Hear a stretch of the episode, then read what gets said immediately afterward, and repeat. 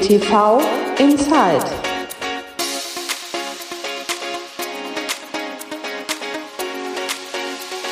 Hallo und herzlich willkommen zu einer neuen Ausgabe von BTV Inside, dem Podcast des Bayerischen Tennisverbandes. Ja, mein Name ist Daniel Mücksch und ich freue mich wirklich sehr, dass wir eine neue Folge online gestellt haben. Und in den letzten Folgen habe ich ja immer wieder versucht, ein wenig die Lust und den Reiz der neuen Tennissaison vorauszustellen. Die Plätze wurden bereitet. Das Wetter wurde allmählich wärmer und besser. Und jetzt ist es soweit. Wir nehmen auf kurz nach Ostern. Am Wochenende sind viele Bilder in den sozialen Medien online gegangen, wie die ersten Schläge gemacht worden ist, wie die ersten Plätze bereit waren und die Tennissaison geht los und das freut uns natürlich alles sehr.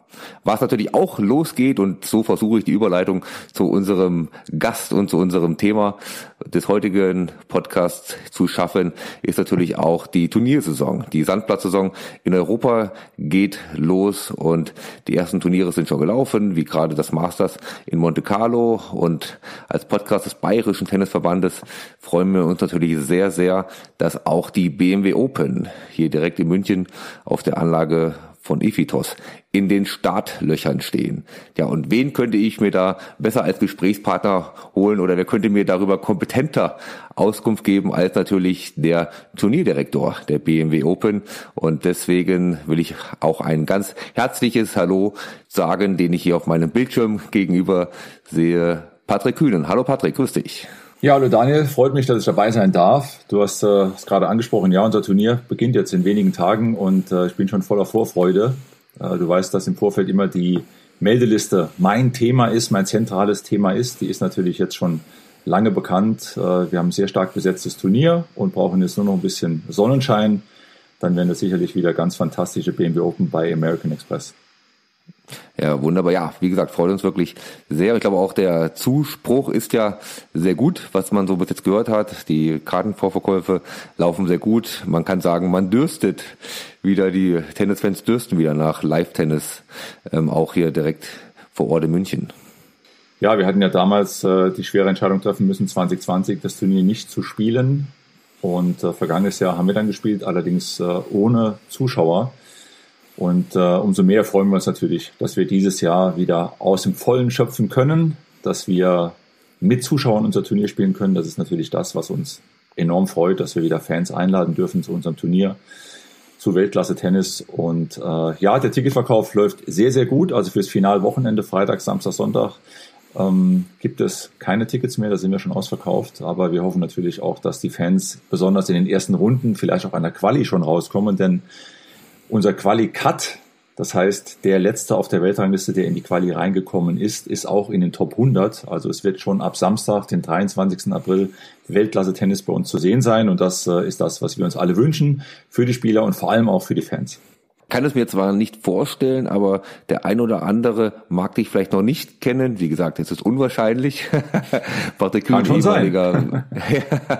auf jeden Fall ist es äh, unwahrscheinlicher als bei mir, aber die auf jeden Fall ehemaliger Weltklasse-Tennisspieler, Einzeldoppel, Davis Cup-Sieger. Wie gesagt, ich als Tennisspieler, glaube ich, bist du wirklich, würde ich jetzt mal behaupten, fast allen ein Begriff. Ähm, bevor wir nochmal auf dieses Turnier dieses Jahr äh, zu sprechen kommen, vielleicht kannst du noch mal kurz zusammenfassen, wie du überhaupt zu dem dem Job gekommen bist, den du jetzt auch schon einige Jahre begleitest, wie du Turnierdirektor äh, geworden bist bei einem BMW Open.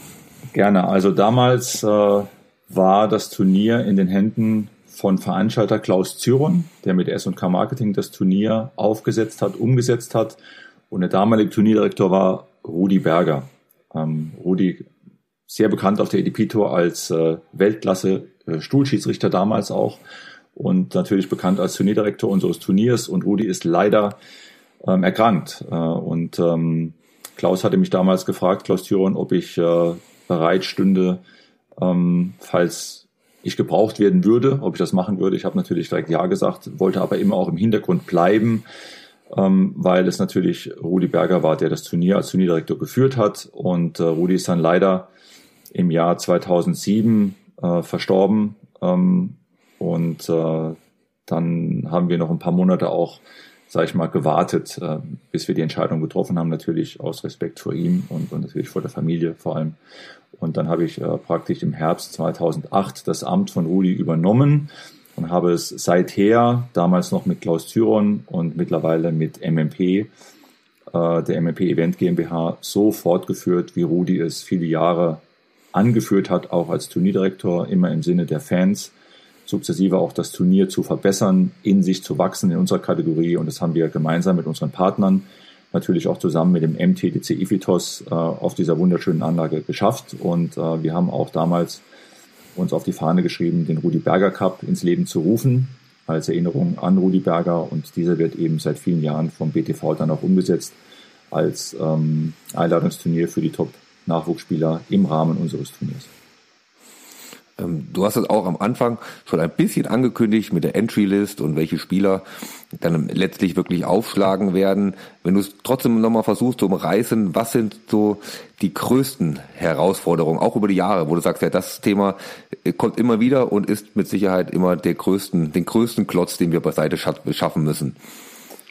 Ja, ich nenne auch einen großen Klotz gerne Herausforderung. Ich glaube, die Begrifflichkeit der, der Dinge, auf jeden Fall, ja. genau, die Begrifflichkeit der Dinge macht schon viel aus, wie man an Dinge auch herangeht. Und äh, ich denke, dass die immer wiederkehrende Herausforderung für mich oder für uns insgesamt ist, eben ein sehr, sehr starkes, attraktives Teilnehmerfeld auf die Beine zu stellen. Wir haben äh, eine wunder, wunderschöne Anlage eine der allerschönsten Anlagen äh, in, Deutschland, direkt im Englischen Garten gelegen mit MTDC Efitos, eine Clubanlage, was auch eine Besonderheit ist in sich, dass die Fans eben sehr nah dran sein können am Tennis, beim Training auch hautnah zusehen können, wie die Spieler sich aufwärmen, wie sie trainieren und ähm, gewachsene Partnerschaften, allen voran natürlich mit BMW, jetzt mit einem neuen Partner American Express und einem sehr erfahrenen Veranstalterteam. So ist das Teilnehmerfeld immer der zentrale Punkt für mich in den Wochen bis hin, zur Melde, bis hin zur Meldefrist. Diese ist in der Regel sechs Wochen vor dem Turnier. Aufgrund der Pandemie ist sie etwas verkürzt mit vier Wochen vor Turnierbeginn.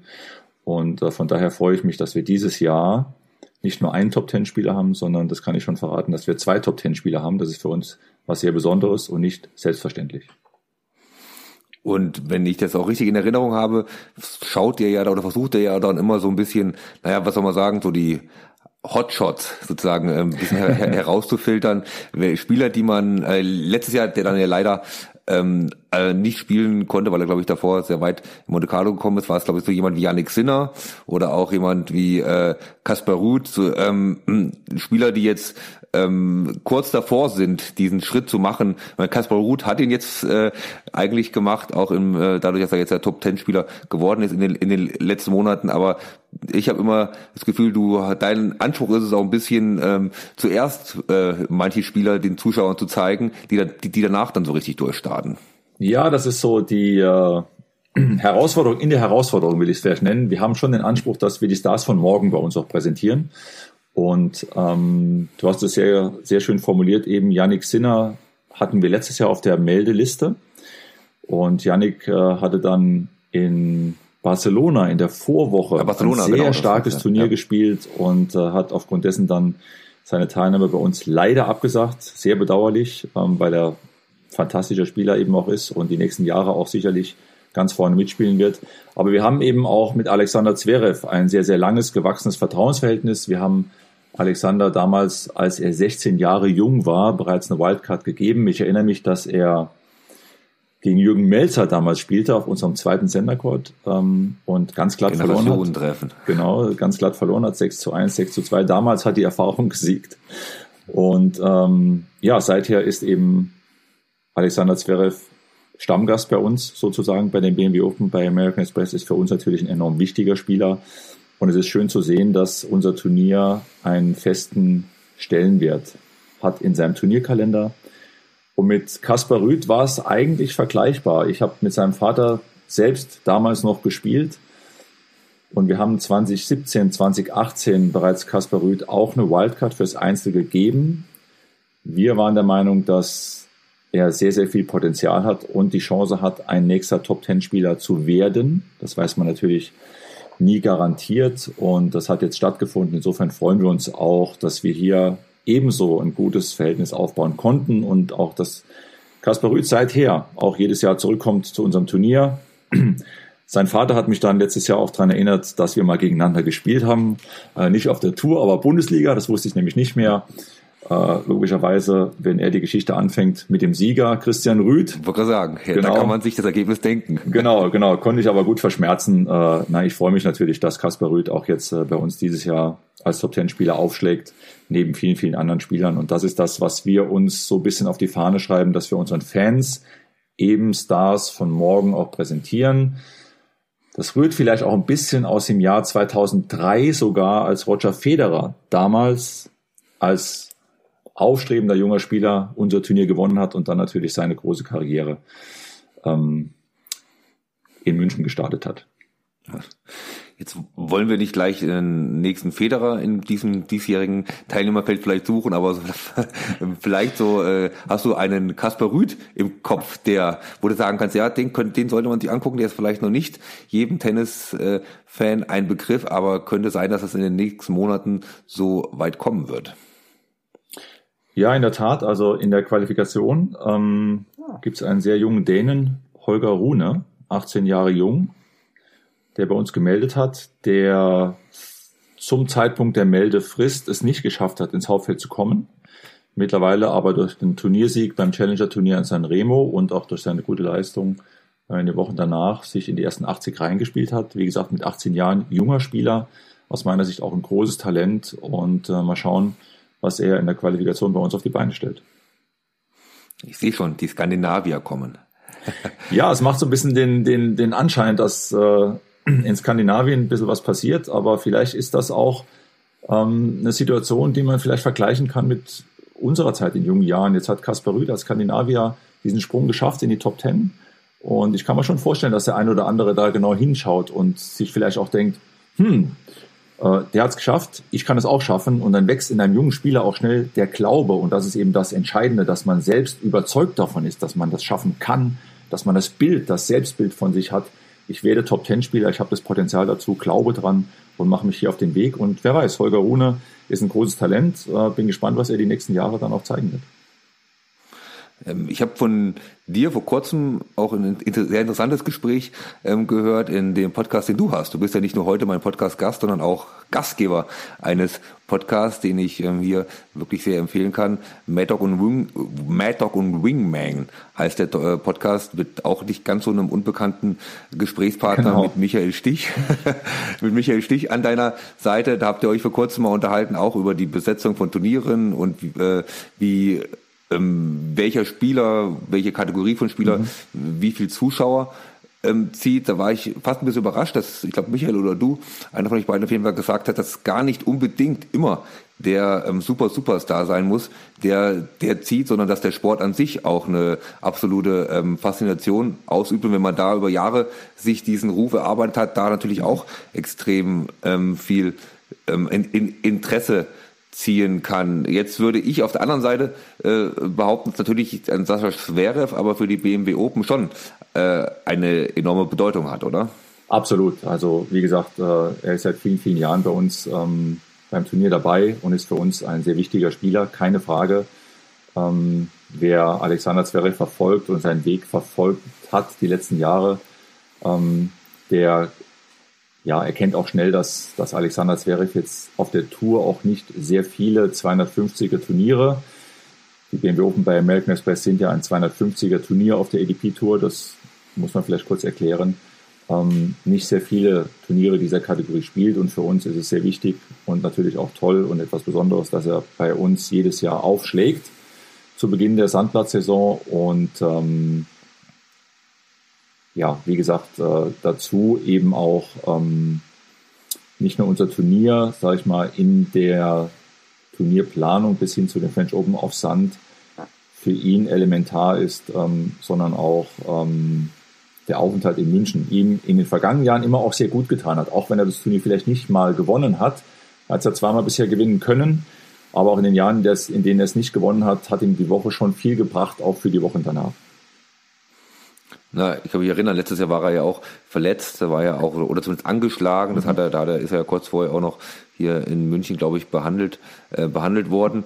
Auf der anderen Seite stelle ich mir aber auch gar nicht so einfach vor, weil er geht ja eigentlich immer, außer es würde jetzt noch ein absoluter äh, Spieler aus den Top 5 äh, an den Start gehen, immer schon als glasklarer Favorit äh, in das Turnier. Also da ist natürlich das Sportpublikum auch gnadenlos. Alles andere als eine Finalteilnahme oder unsere Zunft auch gnadenlos von der, von der Journalie, äh, würde man ihm ja sozusagen als Misserfolg äh, andichten wollen.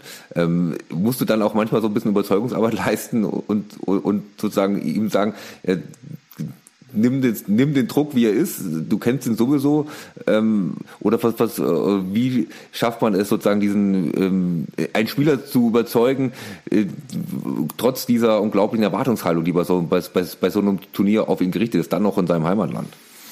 Also, ich sag's mal so, die Weltranglistenposition in den Top 5 ähm, bringt das natürlich mit sich. Ne? Alexander Zverev ist nicht nur bei uns, sondern auch bei vielen anderen Turnieren ähm, in der Favoritenrolle auf dem Papier. Ähm, für mich geht es letztendlich ähm, darum, dass man als Spieler auf dem Platz sein Bestes gibt. Ähm, ob ich die Nummer 5 der Welt bin oder die Nummer 50 der Welt oder vielleicht auch die Nummer 500 der Welt.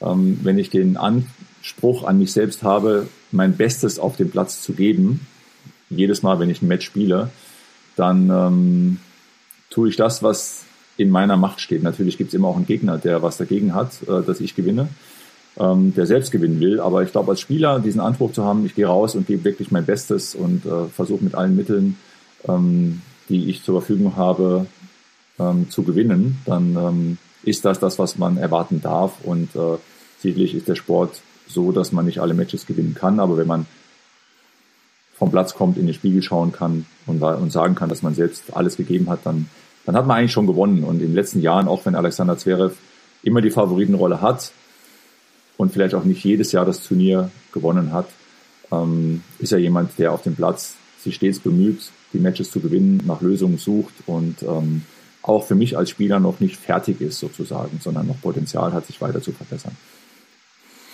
Und wenn wir versuchen, mal die deutsche Brille ein wenig aufzusetzen, ähm, sind ja Philipp Kohlschreiber als Wildcard-Spieler auch ein guter alter Bekannter der BMW Open mhm. aktiv. Ähm, was erwartest du, ganz pauschal gefragt, abgesehen von Alexander Zverev, wo wir ja gesagt haben, dass er sowieso als Favorit an den Start geht, da kann man eigentlich nichts machen. Was erwartest du von den dahinterfolgenden? Also wir haben eigentlich in den vergangenen Jahren immer sehr gute Ergebnisse gesehen bei ähm, den deutschen Jungs bei uns beim Turnier. Das heißt, dass die Spieler sich bei uns sehr wohlfühlen. Ähm, Tommy Haas hat das Turnier mal gewinnen können. Philipp Kohlschreiber hat das angesprochen. Fünf Finals, drei Siege bei den BMW Open bei American Express. Das ist schon enorm. Ähm, dazu gab es äh, auch Halbfinalteilnahmen von Daniel Brands. Ein, ein Maximilian Marter hat bei uns mal überrascht. Florian Mayer stand mal im Finale. Ähm, also da war schon einiges los und man sieht eben, dass die Unterstützung der heimischen Zuschauer unseren Spielern auch wirklich sehr, sehr gut tut. Philipp Kohlschreiber ist immer für die Überraschung gut, auch wenn sich seine Karriere jetzt so langsam dem Ende neigt, glaube ich, dass Philipp bei den BMW Open, bei American Express immer eine Chance hat, gut zu spielen, weil einfach die Bedingungen für ihn optimal sind. Wir haben eine leichte Höhenlage in München und die Bälle springen schon extrem ab äh, mit dem Spin, den er eben auch einsetzt. Ähm, ich bin gespannt dieses Jahr auch auf Daniel Altmaier, der zu uns kommt, der mit Mitte 20, Anfang 20 immer noch, äh, sag ich mal, einer der jüngeren äh, deutschen Spieler ist, auf die wir Hoffnungen setzen. Jan-Lennart Struff wird bei uns sein und ähm, vielleicht tut sich auch noch was bei Oskar Otte, der knapp aus dem Hauptfeld noch draußen ist. Also das ist schon spannend für uns jedes Jahr zu sehen. Die Weltklasse, die internationale Weltklasse auf der einen Seite, dann die deutschen Spitzenspieler. Das hat für uns als Turnier von der Mischung her, von der Spannung her immer sehr, sehr gut funktioniert und ich freue mich natürlich besonders, das darf ich auch als Turnierdirektor sagen, wenn die deutschen Spieler bei uns äh, gute Ergebnisse zeigen und gute Leistungen zeigen. Das war ja letztes Jahr auch ähm, wieder absolut der Fall mit Jan-Lennart Struff. Du hast es schon angesprochen, der ja ein, äh, der bis ins Finale letztes Jahr gekommen ist. Inzwischen ja fast ein wenig ähm, er hinkt seiner Form hinterher, mhm. sagen wir es mal so. Also für ihn ist es ja auch nicht unwichtig, das Turnier auch, was die Weltranglistenposition angeht, auch um Punkte äh, zu verteidigen. Konntest du mit ihm schon ein bisschen kurz Rücksprache halten? Wie nervös ist der Struffi? Also nervös, äh, wenn ich ihn heute anrufen würde, glaube ich, dass er heute nicht sonderlich nervös mhm. ist, sondern das äh, ist natürlich eine Anspannung, die immer dann kurz vor Match steigt. Ähm, ich finde, er hat eine starke Karriere ähm, gespielt bisher, hat viel aus sich gemacht und dass es mal Phasen gibt, in denen es vielleicht mal ein paar Wochen oder ein paar Monate nicht optimal läuft. Äh, das kennt man im Sport. Das ist äh, ja ähm, nie auszuschließen, würde ich mal sagen. Wichtig ist, dass man dann schnell wieder rauskommt und äh, den Fokus aufs Wesentliche richtet und, und sein Spiel dann auch wieder findet. Er ist ein sehr fleißiger Spieler, hat ein sehr, sehr gutes offensives Spiel, hat vergangenes Jahr, wie du eben auch schon angesprochen hast, ein sehr starkes Turnier gespielt. Und vielleicht muss man den Zuschauern noch ganz kurz oder darf man den Zuschauern an der Stelle erklären, dass die Punkte, die die Spieler machen bei einem Turnier, immer nach 365 Tagen dann wieder rausgehen aus der Weltrangliste. Man verliert diese Punkte. Insofern ist das, was du eben angesprochen hast, äh, lieber Daniel, die Situation, dass er seine Punkte bestmöglichst verteidigen äh, sollte, darf, äh, für ihn dieses Jahr eine besondere Herausforderung. Ja, stimmt, richtig, genau. Es ist ja auch das, was man an, an der Spitze der Weltrangliste momentan beobachtet, was ja auch für manche nicht ganz verständlich ist, dass ein äh, Novak Djokovic immer noch die Nummer eins ist, obwohl er ja sehr, sehr wenig gespielt hat. Aber das kommt natürlich, hängt natürlich darauf an, wie viel er im letzten Jahr oder genau. nicht gespielt hat. Also alles ein wenig kompliziert, die rechte Rechnerei, äh, auch gerne was für Mathematiker.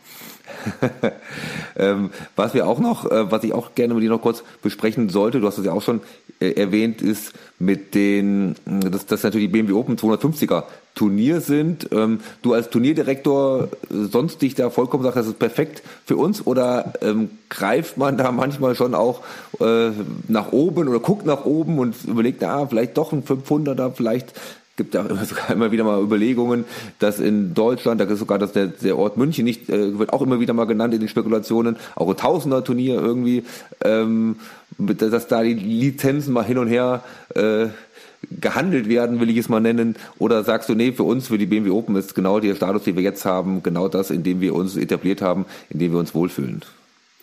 Also wir haben ja unser Turnier und das ist äh, unser großes Ansinnen, unsere große Motivation, dass wir unser Turnier ähm, ständig weiter ausbauen, weiter verbessern, ähm, will ich mal sagen. Wir haben dieses Jahr zum Beispiel ähm, erstmals, das finde ich auch sehr, sehr interessant, sehr spannend, spielen wir ein Paraturnier am Donnerstag und am Freitag. Ähm, wird Rollstuhltennis gespielt bei uns. Das haben wir jetzt auch zum ersten Mal ähm, praktisch in unser Turnier integriert und wir schauen natürlich immer, ja, in gewisse Elemente rein, wo wir unser Turnier verbessern können. Das ist so unser Thema ähm, und das tun wir mit unseren Partnern, mit dem MTDC Evitos, mit unseren ähm, Partnern BMW, auch American Express und natürlich auch mit der Erfahrung von MMP, die eine ganz zentrale Rolle spielen, die viel Erfahrung mitbringen und ähm, alles weitere wird die Zukunft dann zeigen. Momentan sind wir als 250er Turnier, denke ich, das dürfen wir sagen, eins der bestbesetzten Turniere auf der ATP Tour. Wir sind auch, sage ich mal, als Sandplatzturnier im Verlauf bis hin zu den French Open in der Sandplatzsaison sehr, sehr gut positioniert. Und ähm, zum jetzigen Zeitpunkt, wie wir heute über unseren Podcast hier oder im Podcast sprechen, freuen wir uns erstmal sehr, dass wir nach diesen schwierigen Jahren jetzt mit voller Kapazität, das heißt mit Zuschauern auch wieder spielen können und alles weitere wird dann die Zukunft auch zeigen. Aber die Motivation, sich zu verbessern, die bleibt natürlich klar.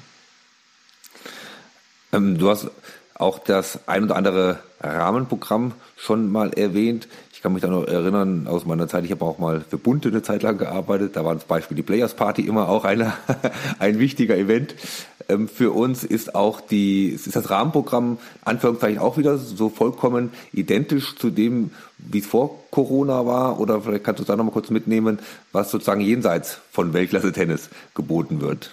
Ja, also wir haben natürlich die Players Night, die ist für uns auch sehr wichtig. Ähm auch für die Spieler, dass man die Spieler auch nochmal an einem besonderen Abend eben auch wertschätzt äh, und, und in einen zentralen Mittelpunkt eben auch stellt mit unseren Gästen zusammen. Die wird äh, am Montag stattfinden, am 25. April.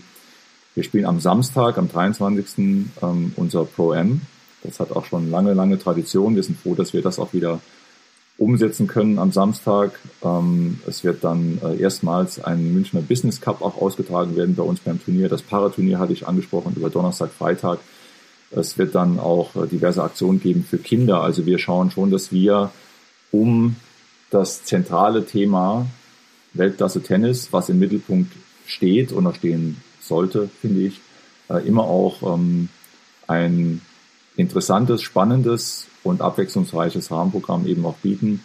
Vor allem die Kinder sind uns da ans Herz gewachsen und auch da haben wir dieses Jahr einiges geplant und wie gesagt freuen uns auf vollgepackte Tage ähm, beim MTDC Fotos am Aumeister demnächst. Ähm, vollgepackt, aber so vollgepackt, dass du selber gar nicht zum Schläger greifen kannst. Es juckt dich doch bestimmt dann, wenn du die Plätze so morgens siehst und aber bestimmt auch alte Bekannte, Weggefährten triffst oder so. Oder kommst du gar nicht zum Bälle schlagen in den Tagen? Also äh, natürlich komme ich zum Bälle schlagen, aber ähm, das ist dann natürlich sehr früh. Ich weiß nicht, äh, wie, wie früh der Tag bei dir beginnt, aber sobald die Sonne rauskommt, geht's bei mir los und ähm, ich bin ja schon, wenn ich Tennis spiele, sehr früh auf den Plätzen ähm, und nutze natürlich auch die Gelegenheit, klar, auf, auf, den wunderschönen, auf der wunderschönen Anlage auch zu spielen. Äh, ich habe immer so ein bisschen die Challenge, äh, ganz in der Früh auch einen Partner zu finden. Bisher ist mir aber immer ganz gut geglückt auch, weil ja viele Jungs von der ATP mitkommen, die haben da mal ein bisschen Zeitverschiebung, also da ist der eine oder andere schon mal eh früh wach, aber ein paar Bälle schlagen immer gerne. Ähm, das habe ich auch aus dem deinem Podcast mit Michael Stich mitgenommen, dass du noch sehr fit bist und auch sehr gerne spielst gibt ja auch, wenn man so jetzt auch die Meldelisten von den Vereinen so durchgegangen ist für die Saison, ich fällt ja immer zum Beispiel Nikola Kiefer ein, der ja Herrn 40 noch, ähm, ich glaube im SSC Berlin Bundesliga spielt. Ähm, für dich aber, so habe ich es damals daraus mitgenommen, war das jetzt keine Option, auch noch in den höheren Klassen noch irgendwie Mannschaft zu spielen. Das ist für mich äh, schon lange keine Option mehr. Ich spiele wahnsinnig gerne Tennis, bin totaler Tennis-Fan auch nach wie vor. Ähm, aber ich spiele, sage ich mal jetzt dann mit Freunden oftmals so, dass ich äh, versuche, meine drei Ziele, die ich heute habe, umzusetzen. Das sind ganz andere als damals als Spieler logischerweise und Gott sei Dank. Ich habe nämlich immer das Ziel, erstmal Spaß zu haben. Hatte ich vorher natürlich auch, aber als Profi hast du natürlich auch ein bisschen den Druck mit den Punkten. Also Spaß haben, ein gutes Workout haben und äh, logischerweise auch unverletzt vom Platz zu kommen. Dann kann man das äh, nachhaltig machen. Ich versuche in der Woche so zwei, drei Mal schon zu spielen weil es für mich keine andere Sportart gibt bis heute, die mir das gibt, was mir Tennis gibt. Und die Freude, Tennis zu spielen, steht bei mir absolut im Vordergrund. Und du kannst es ja wahrscheinlich besser ähm, vergleichen als die meisten anderen. Wenn du dich jetzt als in der Position des Turnierdirektors und die ganzen, hast du ja gesagt, diese Hot Shots, die jungen Spieler, die etablierten Spieler siehst, was würdest du sagen, was hat sich am meisten verändert auf der Tour, wenn du sozusagen deine aktive Zeit ähm, da ein bisschen in, in den Vergleich mit reinnimmst? Also die Athletik hat im internationalen Tennis enorm zugenommen. Ähm, und dann ist für mich als Schlag wohl der Return der Schlag, der sich in den letzten Jahren am meisten verbessert hat. Daraus folgend sehen wir meines Erachtens nach weniger Surf and Volley als vielleicht noch zu meiner Zeit, was ich äh, auch bedauere, muss ich ganz ehrlich sagen. Ähm, und mir ist das Tennis in den letzten Jahren, wenn ich ganz ehrlich bin, eigentlich fast ein bisschen zu gleich geworden. Ähm, gleich meine ich auch im Hinblick auf die verschiedenen Bodenbeläge. Wenn wir jetzt mal die Grand Slam Turniere, die großen Turniere uns mal ganz transparent vor Augen führen, Sand, Hardcore, Rasen. Also oftmals sieht man schon gleiches Tennis, wird viel von der Grundlinie agiert, ähm, nicht mehr so die Surf and Volley Spezialisten vielleicht oder auch die Spieler, die äh, mit mehr Finesse reagieren oder agieren, sozusagen besser noch agieren mhm. statt reagieren. Also ist schon sehr, also wenn, wenn man viel, wenn man, sage ich mal, viele Matches über das Jahr sieht, es sieht schon oft sehr ähnlich aus. Und ich würde mir wünschen, dass ein bisschen mehr Abwechslung wieder mit reinkommt ins Tennis. Ähm, es gibt einen jungen Amerikaner, ähm, Cressy, der steht um, um die 75 ungefähr in der Weltrangliste, der mir aufgefallen ist Anfang des Jahres mit äh, gnadenlosen Surf und Volley. Hat mich total gefreut, dass wieder jemand mal auf den Platz kommt und wirklich äh, das so umsetzt. Also ich würde mal ein bisschen mehr Abwechslung eigentlich nochmal wünschen fürs Tennis. Vielleicht auch Bodenbelag bezogen. Ähm, das ist mir so ein bisschen ja, aufgefallen die letzten Jahre. Das ist schon sehr, sehr ähnlich, äh, wie international gespielt werden. Ist vom Tempo her natürlich auch sehr schnell. Gar nicht so einfach, da dann auch mit Finesse zu reagieren oder zu agieren. Aber wenn ich mir was wünschen würde, dann würde ich gerne ein bisschen mehr Abwechslung sehen auf dem Tenniscourt. Was auch aufgefallen ist in den letzten Wochen, Monaten, ist auch, dass doch sich manche, der ein oder andere ja, Aggressionsausbruch gehäuft hat, gerade bei den, äh, bei den jungen Spielern. Ähm, gibt es da vielleicht von der ATP, vom Turnierdirektor, irgendwie auch eine Ansage an die ähm, Schiedsrichter, da ein bisschen äh, härter durchzugreifen, ähm, vielleicht auch mal eine frühere Disqualifikation auszusprechen, weil es ist ja wirklich ja, schon auffällig. Es ist immer ein bisschen schwierig, natürlich achtet man da mehr drauf und es wird mehr darüber berichtet, über den einen oder anderen Fall, der vielleicht sonst gar nicht irgendwie publik geworden ist. Aber man hat schon das Gefühl, dass ähm, da eine gewisse Aggression manchmal einen Punkt überschreitet, den man jetzt zumindest aus meiner Einschätzung nicht unbedingt tolerieren sollte. Ja, also es gab jetzt diese paar Wochen ähm, zu Beginn des Jahres, wo, die, wo sich das ein bisschen konzentriert hat. Da hat sich die eine oder andere Aktion auch ähm, sicherlich sehr schnell verbreitet äh, in der heutigen Zeit über soziale Medien. Ähm, schau, es ist einfach immer ein schmaler Grad. Natürlich ist Tennis ein sehr emotionaler Sport und äh, wenn man leichten Ball verschlägt oder sich ärgert, ähm, dann ist das nachvollziehbar. Doch gibt es aus meiner Sicht eine ganz klare Grenze. Äh, die wurde hier zum Teil, was du eben angesprochen hast, auch überschritten. Und ähm, auch die Aktion von Alexander Zverev äh, war natürlich äh, total falsch und auch absolut überzogen und äh, nicht richtig. Das muss man ganz klar so sagen. Ähm, ich würde mir wünschen, dass die Schiedsrichter eigentlich ein bisschen mehr gestärkt werden, auch von der ATP, um dann eben auch solche Entscheidungen treffen zu können. Ähm, das, glaube ich, wäre ein ganz guter Weg. Ähm, letztendlich denke ich aber auch, dass die Spieler selbst nach solchen Aktionen hoffentlich reflektieren, äh, auch im Sinne, äh, dies dann auch nicht mehr zu wiederholen, sondern sich auf dem Platz eben auch besser im Griff zu haben, weil es letztendlich dann auch, ähm, ja, also durch die Kommunikationsplattformen, durch die medialen Plattformen auch äh, bis hin in den Jugendbereich natürlich auch äh, durch, durchsickert und, und das ist äh, alles andere als gut und von daher würde ich mir wünschen, dass da klare Entscheidungen getroffen werden von den Schiedsrichtern selbst, die aber wie gesagt gestärkt werden sollten und am Ende des Tages ist Tennis immer größer als jeder einzelne Spieler. Das ist eine wunderbare Sportart und ähm, dass man emotional sein kann, ist okay. Das bringt der Sport mit sich, aber es gibt ganz klare Grenzen und die sollten auf keinen Fall überschritten werden. Weißt du noch, wie viele Schläger du kaputt gehauen hast in deiner Karriere? ähm, ich habe einige auch äh, äh, sicherlich kaputt gehauen, weil einfach auch bei mir in, in mir ein Feuer gebrannt hat als Spieler und ich auch ähm, nicht verlieren konnte. Ich glaube auch, dass dieser dass das Verlieren, dass man nicht verlieren will, ist auch ein sehr, sehr großer Motivator insgesamt. Ne? Dass ich mehr trainiere als vorher, mehr mache als vorher, um nicht mehr zu verlieren. Dass dieser Schmerz auch letztendlich eine enorme Kraft hat. Ähm, aber letztendlich hilft auch ein Schläger zu hacken nichts äh, im Sinne der Weiterentwicklung. Ähm, und es, es geht dann darum, wirklich sich mal hinzusetzen nach einem Match, sei es gewonnen oder verloren, und zu analysieren, warum habe ich gewonnen, warum habe ich verloren, weil ich denke auch ähm, in, in, nach jedem Match, sei es gewonnen oder verloren, steckt irgendwo eine Message, aus der man was lernen kann. Und ähm, das, das ist eigentlich das Wichtige, was man mitnehmen sollte. Ähm, aber Benehmen auf dem Platz gehört für mich dazu, ist für mich ein ganz wichtiger Faktor, weil man eben auch als Spieler, als Weltklasse-Spieler Vorbildfunktion hat und ähm, viele, viele Menschen auf der Welt einem eben auch zuschauen und ähm, wie gesagt, da gibt es gewisse Regeln, äh, finde ich, dass die uns alle, uns allen Tennisspielern ganz gut zu Gesicht stehen, wenn man sich da ein bisschen im Griff hat und die emotional, die Emotionen ein bisschen kanalisiert. Da haben wir schon das perfekte Thema für den nächsten Podcast. Das finde ich ein sehr, sehr spannendes Thema. Ist es auch, die klar. Angst vorm Verlieren, die, die Angst vorm Verlieren oder die Lust aufs Gewinnen.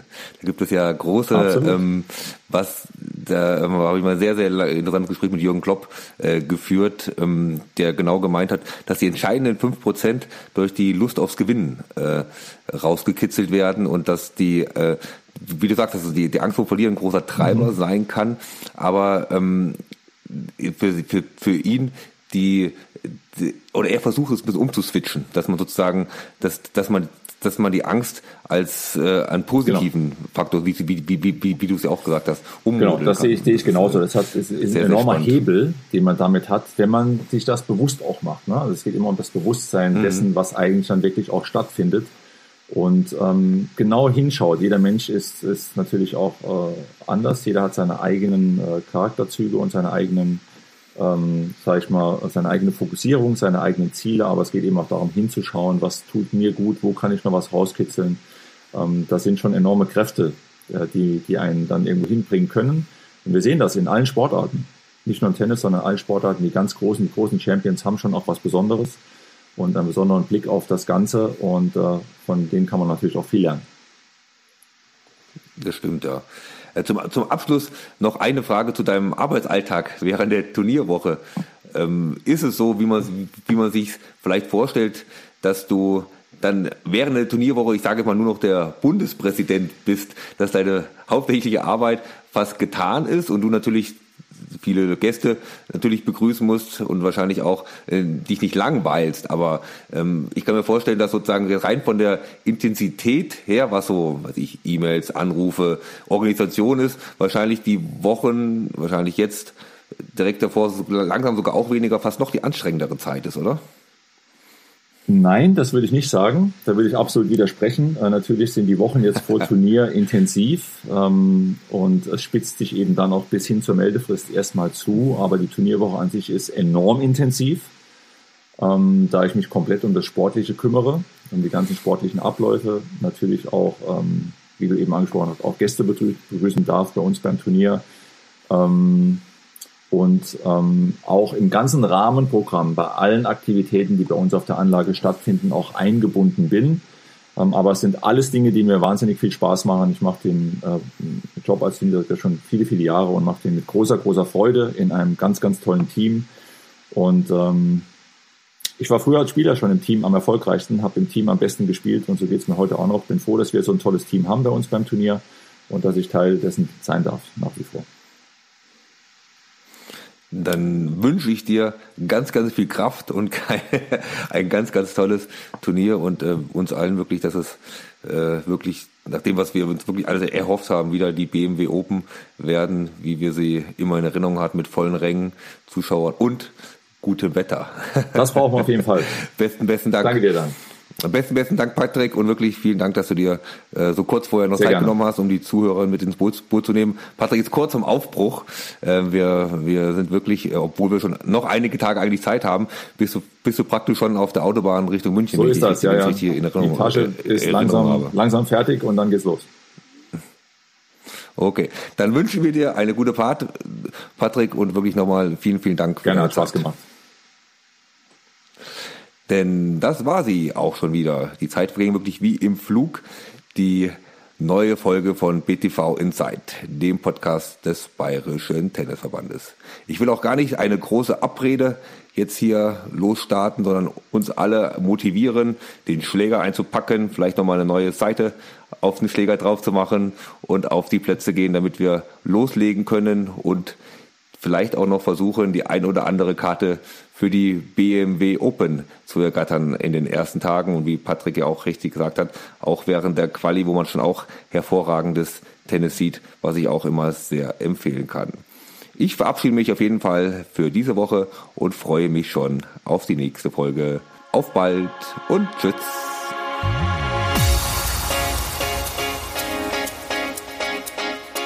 BTV